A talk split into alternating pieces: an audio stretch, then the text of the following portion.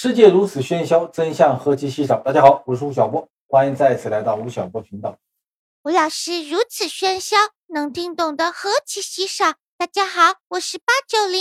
我记得大概在三年前啊，我有一个朋友，他是清华大学的一个经济学教授，是一个六零初的人，他老年得子，生了一个女儿，特别漂亮啊。每次呢给我们看他的屏保，就是宝贝女儿，一年年看她长大。大概在三年前，有一次给我打电话说：“小波，这个有件事很麻烦，说这个女儿啊要到韩国去当练习生。说你知道什么叫练习生吗？”给我电话里讨论了很久。然后呢，他很感慨，他说：“在我们这一代人的文化观念中啊，学美国、日本、英国、法国都能理解，为什么今天中国的年轻人喜欢韩国的文化？”其实啊，你在想，在过去的十年里，中国文化娱乐产业有一个名词叫做“韩流”，可能韩流是对中国年轻这一代八零后、九零后文化娱乐最大的一个冲击波。甚至你放到全球娱乐产业来看的话，韩国人的表表现也是非常的让人注目。比如说，他有一些记录，他曾经在吉尼斯纪录里面创造过官方粉丝人数最多的一个记录。呃，他的一支乐队，那么？然后呢，他曾经有艺人入选过年度时代的一百个影响世界的人之一。他曾经也有组合，他的销量达到过全世界专辑销量第一这样的一个记录。那么，为什么这么一个亚洲边缘性的国家，它的娱乐产业会那么的发达，甚至对中国的娱乐行业产生了长达十年的影响呢？我们今天请来的两位嘉宾，一位是资深的娱乐记者，现在也创业了娱乐资本论的吴丽香，欢迎丽香。还有一位呢，是我们九零后的美女，我们今天的收视率就靠她了。对，欢迎彤彤。吴老师好。那个丽香，我先问你啊，就是还是那个清华教授他提给我的那个问题，嗯嗯，就是呃，你说文化如果它是有一个发源地的话，那像美国文化、日本文化、欧洲的像英国、法国文化。都有很强大的历史的渊源，为什么在过去十年里面，反倒是韩流、韩国文化会对中国的年轻人影响会那么大？啊，我觉得其实是三个角度吧。首先肯定是文化本源的角度。我比较了解综艺啊，综艺圈一直有个说法，中国的现在的综艺可能像九十年代的日本综艺，像那个十年前的韩国综艺，就是韩国的文化刚好是比中国高，但是刚好只高一点，不会高太多。我觉得就是像这种东西刚刚够得着的。就是特别容易被影响。另外呢，就是从产业的角度，呃，韩国人简单说便宜，包括幕后的化妆师啊、舞蹈师、造型师啊，然后伴舞啊，这些都是，呃，可以说应该是比香港导演、比台湾工作人员都要便宜。除了有文化上的因素，然后产业上的因素以外，我觉得还有一个是资本上的因素。嗯，呃，韩国的整个资本市场其实是非常的不流通的。对，我们可以看到他们那个。S M 这种听上去庞大无比的公司，可能也就那么个呃六七十亿估值，嗯，对我说的人民币啊，对，然后之前出过那个釜山行的那个公司，也就二十多亿的估值，所以呃，他们韩国有大量的中中上等的和中等的公司，都是有中国公司在背后入股的，就比如说我刚刚说的那个釜山行，它可能有百分之二十多的那个股东其实是华策。对，是华特投的。对对对，然后华谊啊，然后苏宁啊，这都在背后有一些投资。中国现在中国的呃大陆资本到韩国投资或者参股韩韩国娱乐产业，控股韩国娱乐公司，这个趋势明显吗？嗯，控股的没有，因为他不让你控。对对，他不让你控。呃，另外的话，因为其实我刚说那几个案例发生都是发生在一四年、一五年，因为那个时候是整个中国。呃，是钱最多的时候，而且人民币估值又相对高，所以这方面投进去。对，他的 H O T 啊，什么 Super Junior 啊，是吧？这些这些乐队，这些组合，嗯，为什么会在中国那么大的影响力呢？像你是九零后，对对，嗯，你你们什么时候开始接触韩国明星？那个时候初中吧，初中开始，那个时候韩流盛行，大概哦七六七年前，那个时候。我其实初中那个时候是喜欢，当时喜欢东方神起。你怎么知道东方神起的？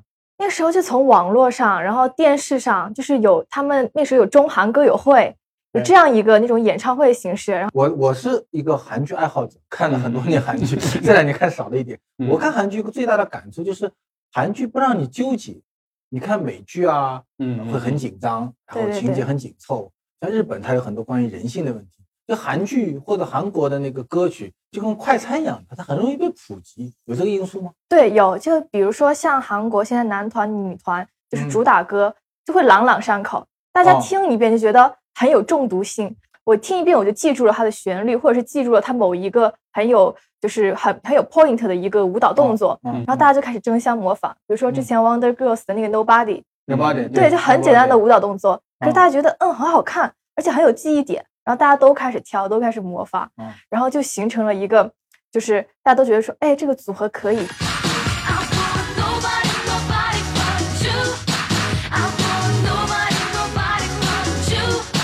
你你跑过剧组吗？啊，有哦跑过，有跑哦过，因为我们教授都是导演，嗯。就是或者是电视台的制作人、制片人，然后就有些时候会带我们去电视台，比如说 KBS、NBC 去实习一下，看一下他们是怎么拍电视剧的。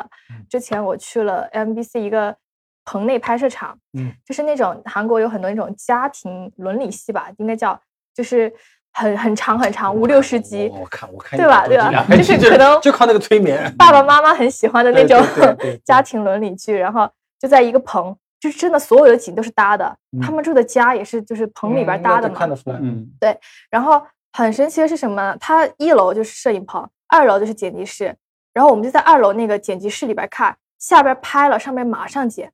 其实现在国内也能做到这样。对，然后，国内现在慢慢有一些比较先进的，对，嗯，剧组开始用这个方式。对，我当时就大概是大一的时候吧，就看就觉得、嗯嗯哇，这个好神奇那，就是剪辑师的能力要非常强。对，剪辑师能力嗯很强。需要需要整个剧组内部的工业化体系要做得非常完备。对对，然后他说那个剧组，我就想到之前那个不是来自星星的你特别火嘛？嗯呃，我曾经去他那边，就是他们结束之后去探过一次班，很有意思。他们当时是金秀贤和那个全智贤的那个房子，不是住一个高档公寓嘛？其实也是对对对呃棚棚拍的嘛。他整个把那个棚全部原封不动的移到了一个体育馆里面，然后用来干嘛那个房子嘛，对吧？嗯，嗯，干什么呢？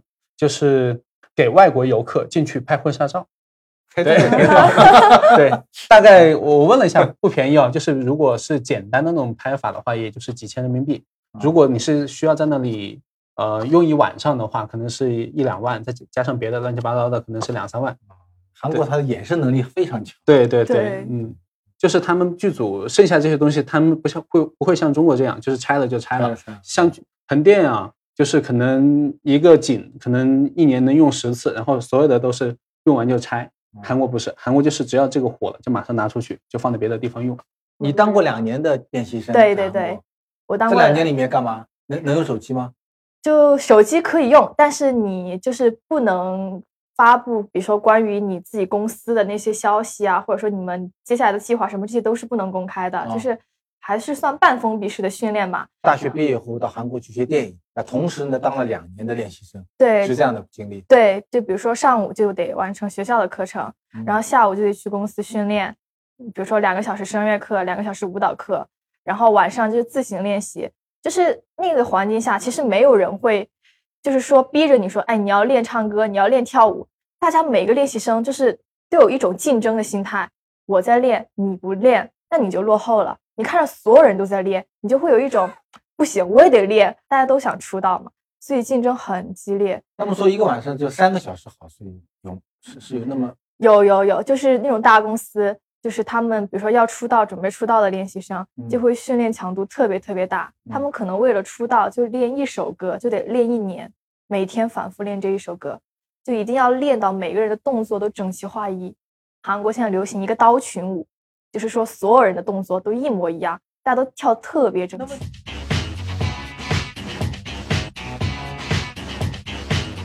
那问题是麻烦大了，一个动作也一模一样，长得也一模一样，除了名字不一样以外都一样，那就是怎么办呢？以后但是他们还会有自己不同的个性，而且一个团队里，比如说，呃，某一个人会擅长跳擅长跳舞，某一个人擅长唱歌，嗯或者某一个人的综艺感、异能感特别强，嗯，比较搞笑什么的，很能很能弹，或者是某一个人他的 rap 唱的特别特别好，或者是某一个人他很有才，会很多乐器，会就是作词作曲，就是每个人可能会有自己负责的一个部分，嗯然后每个人都会有自己不一样的个性。嗯啊，其实，在韩国，它打榜是分成三个部分，一个是音源，一个是舞台，一个是综合。也就是说，对于韩国的偶像团体来说，他会要求，呃，要不就是你唱歌特别好，要不就是打舞台。他们而且分为不同的综艺，对，对对比如说有音乐银行，可能是主主要是针对音乐的，然后有 Hit the Stage，可能针对舞蹈的，然后还有一些综合类的大赏啊，包括最后年终的什么妈妈 M 呃 W 的 MA 啊，类似这种，对对对对对对。所以其实它是一个偏综合艺术，而且一直是针对韩国偶像，一直有一个所谓的团综的概念。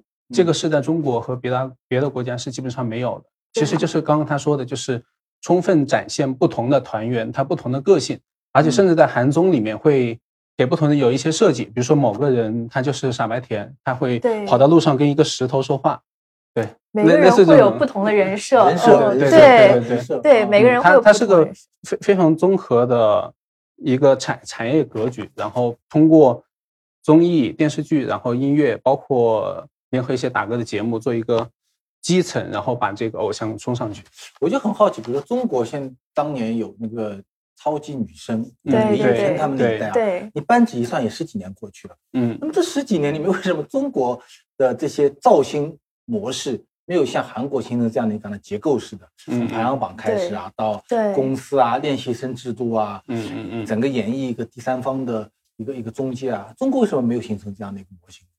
就现在需要统统还要到韩国去学习，那么十多年过去，嗯就我刚刚说的，就是中国在最底层的那个产业中，我觉得其实很多工作人员是缺位的。就中国的化妆师、中国的那个呃编舞老师、中国的设计师，全部是完全是跟他们差很多。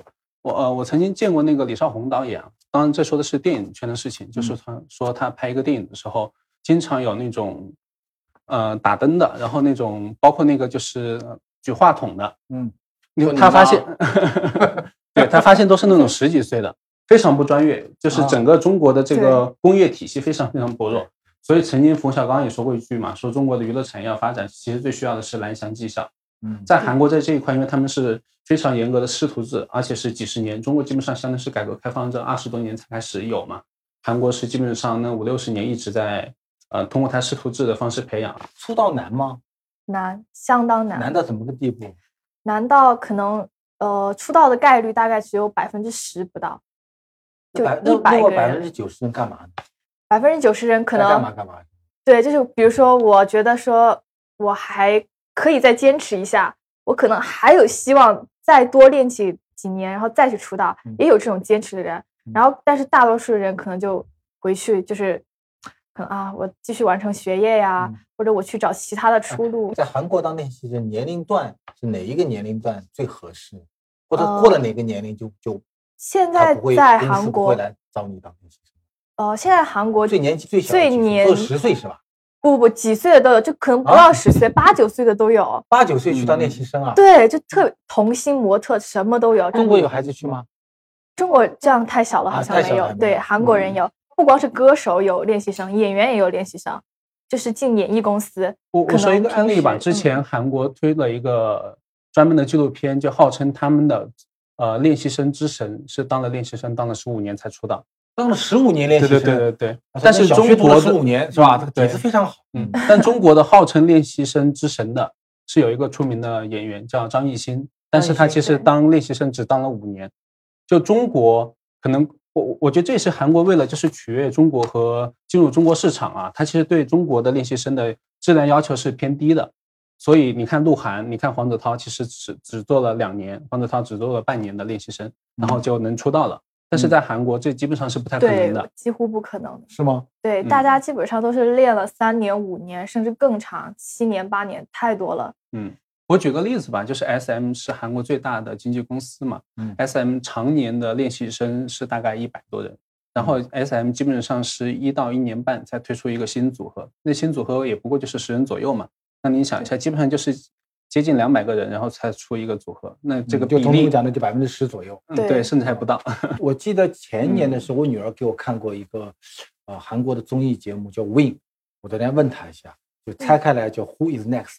对然后我看过几期，它好像是一些组合然后来 PK，最后是两个队，最后面来决定哪个能够出出道。对、嗯那就不出道的那个队就解散掉了，是吧？对，特别残酷。嗯，在你们练习生在一起会讨论这些问题吗？。会会会，就经常会问说，呃，我们能不能出道呀？我们什么时候能出道呀？这个公司就是，如果就算我们出道，这个公司能不能就是让我们，比如说红起来，让我们有更好的未来、更好的前途，或者说，哎，我觉得现在不想干了，或者我想跳公司了，我以后做什么呢？就是平时也会，我们私底下也会说，其实我觉得不出道虽然惨啊，但有一些出道了不红更惨。为什么呢？是因为他 虽然不红，但是因为他跟公司签约了，一签签八年、十年、十二年，而且他是他是要把之前的公司培养他的那些舞蹈啊、演绎啊那些东西的折算成成本，他就是每出道一年，他是要还公司钱对的。得还所以我就很奇怪，为什么像中国从韩庚开始到鹿晗，嗯，呃，这些呃吴亦凡，他回到中国以后都会跟韩国他的交东家嗯打官司呢？这什么原因？因为他的那个签，比如说他签了八年，但是他没有当满八年，就是可能出道就才四五年，他就解约了，就是这这种算违约，就他得赔公司很大一笔钱。嗯，他就不愿意赔。嗯，对，因为当就是在韩国当练习生的话是不需要学费的，就是公司帮你承包所有的费用。但是你出道了的话，你的头几年是基本上没有任何就是钱赚的，你没有工资的。你去你去当练习生也跟公司签了这个约，对对对，大概几年还得清呢？哇，这个可能至少得 三四年吧。高利贷嘛，就对，超是一个投资，就是公司我在你身上投资了。嗯投了两年，对投了两年四年。对，那嗯你得就是你出道了，你赚钱了，那你得还我，然后还了之后，慢慢的跟公司的分成才会慢慢调整，你嗯才可能会有更更最高的开始一般是九比一，甚至更高一点，到后面慢慢慢慢就比较厉害的变成一比九，再厉害的可能像 Super Junior 那样，可能也会公司为他做一个自己的厂牌，可能再厉害一点的，可能就会进入公司成为股东，像 BigBang 那种。像 BigBang 这样的。对嗯对嗯嗯嗯。那其实还是中国的娱乐明星比较幸福，是吧？对，太幸福了。你在韩国当练习生，大家当时是，比如说中国练习生、韩国练习生之间有什么区别吗？或者说大家哦对到中国市场来发展的那个愿景是怎么样？想其实法是怎么样？其实韩国练习生也挺想到中国发展的，因为中国是一个很大的市场，是超级大市嗯场，谁更勤奋？勤奋来讲，都勤奋，因为大家都想出道啊，都肯拼就是嗯平时可能私底下既是朋友，也是竞争竞争对手。我觉得韩韩国在乎中国市场或者日本市场也是情有可原的，因为他们只有五千万人口，对他们来说市场太小了。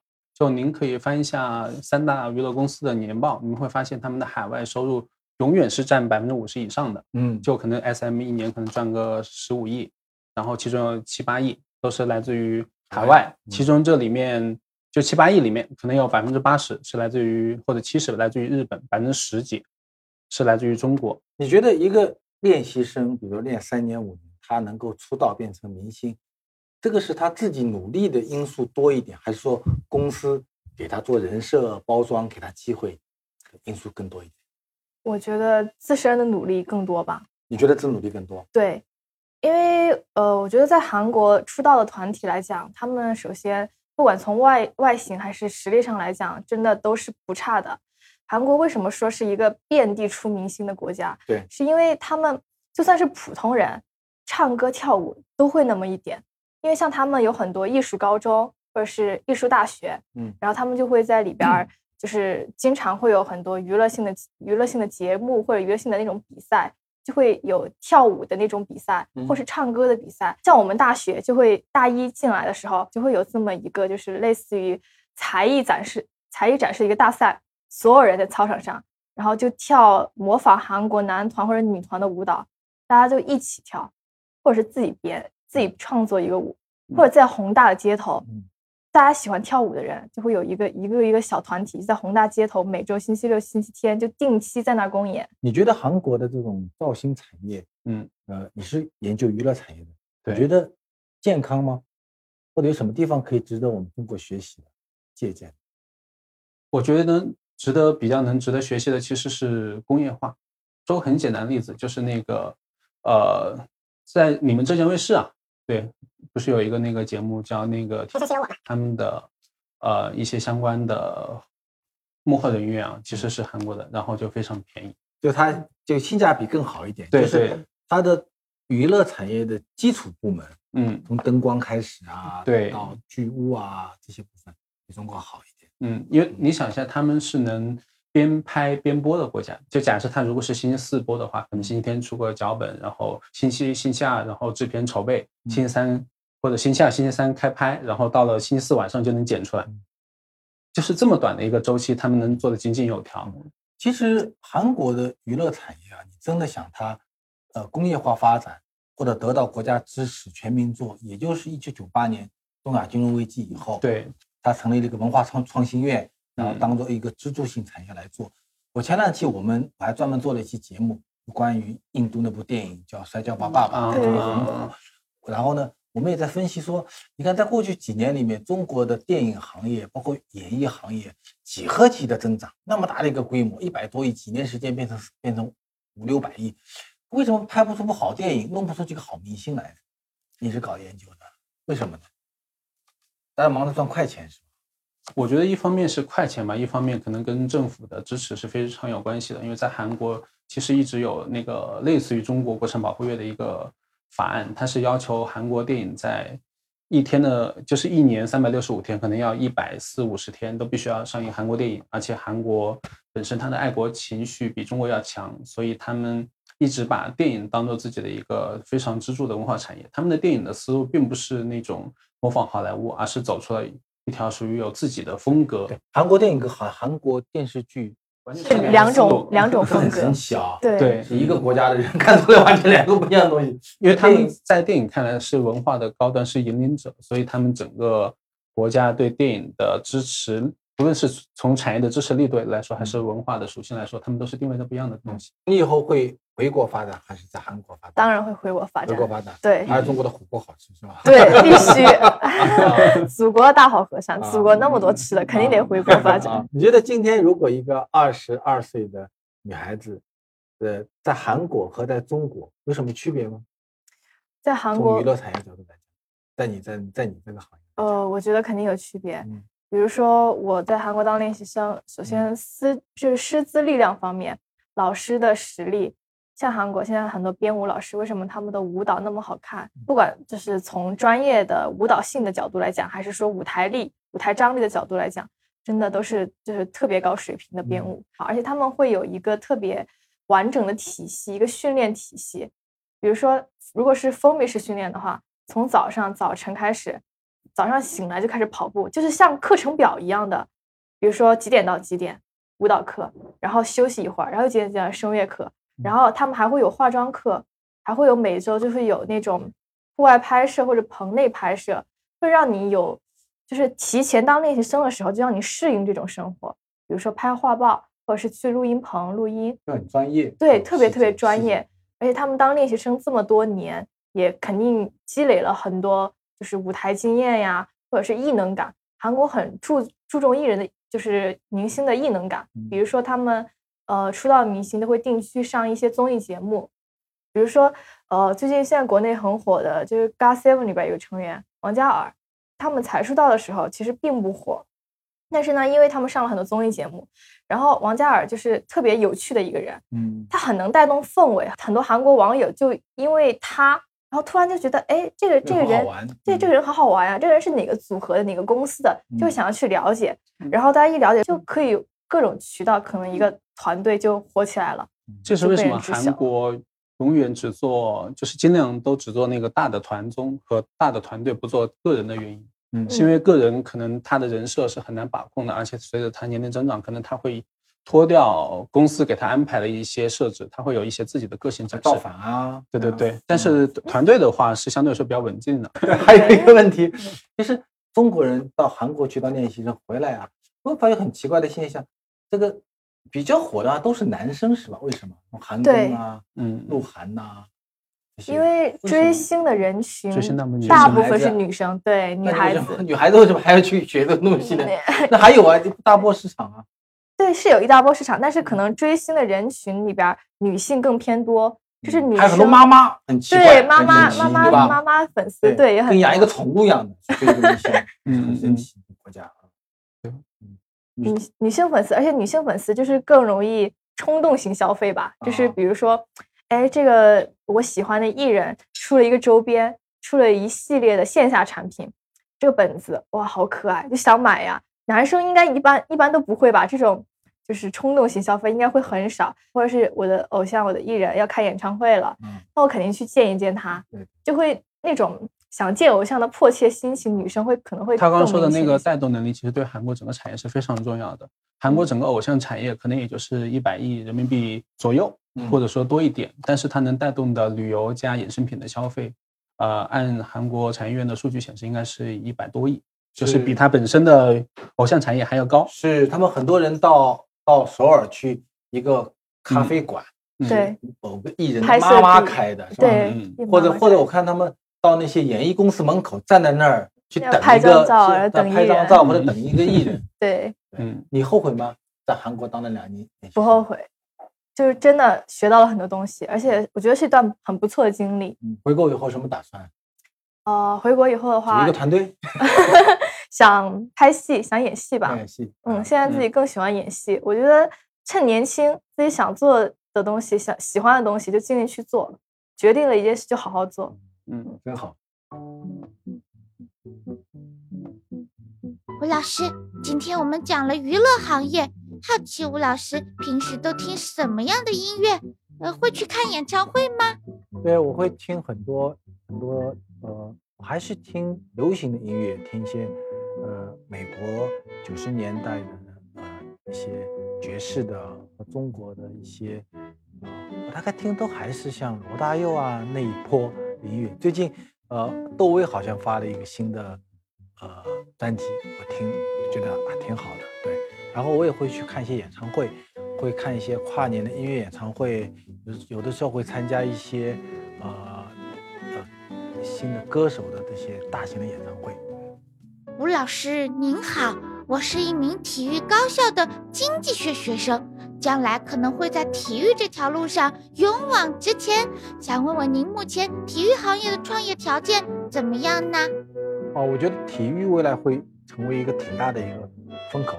不久前我投资了一个年轻人，他是几年前和王石一起去玩赛艇的，他是北大赛艇队的队长，啊、现在出来创业，专门做一个跟赛艇有关的一家公司，我们投资了它。那么可能未来体育它会是有两个创业的方向，一个呢就是特别小的垂直的门类，蹦床、呃赛艇、呃登山啊、等等的呃一些门类专业能力。第二呢是跟教育有关，跟初中、大学教育有关的呃体育服务会成为很大的一个风口。吴老师，我认为工作就是在赚钱，年轻人一心追求高收入，有错吗？呃，我觉得钱不能解决所有的问题，但没有钱也是万万不能的。所以，一个人对物质的正当追求是一个人类的基本权利之一。对，但是如果一个人的人生只是在说哪个地方钱多，我就去到哪去，或者说哪个人给我钱多，我就帮他去干事，那这是一个没有底线的人生。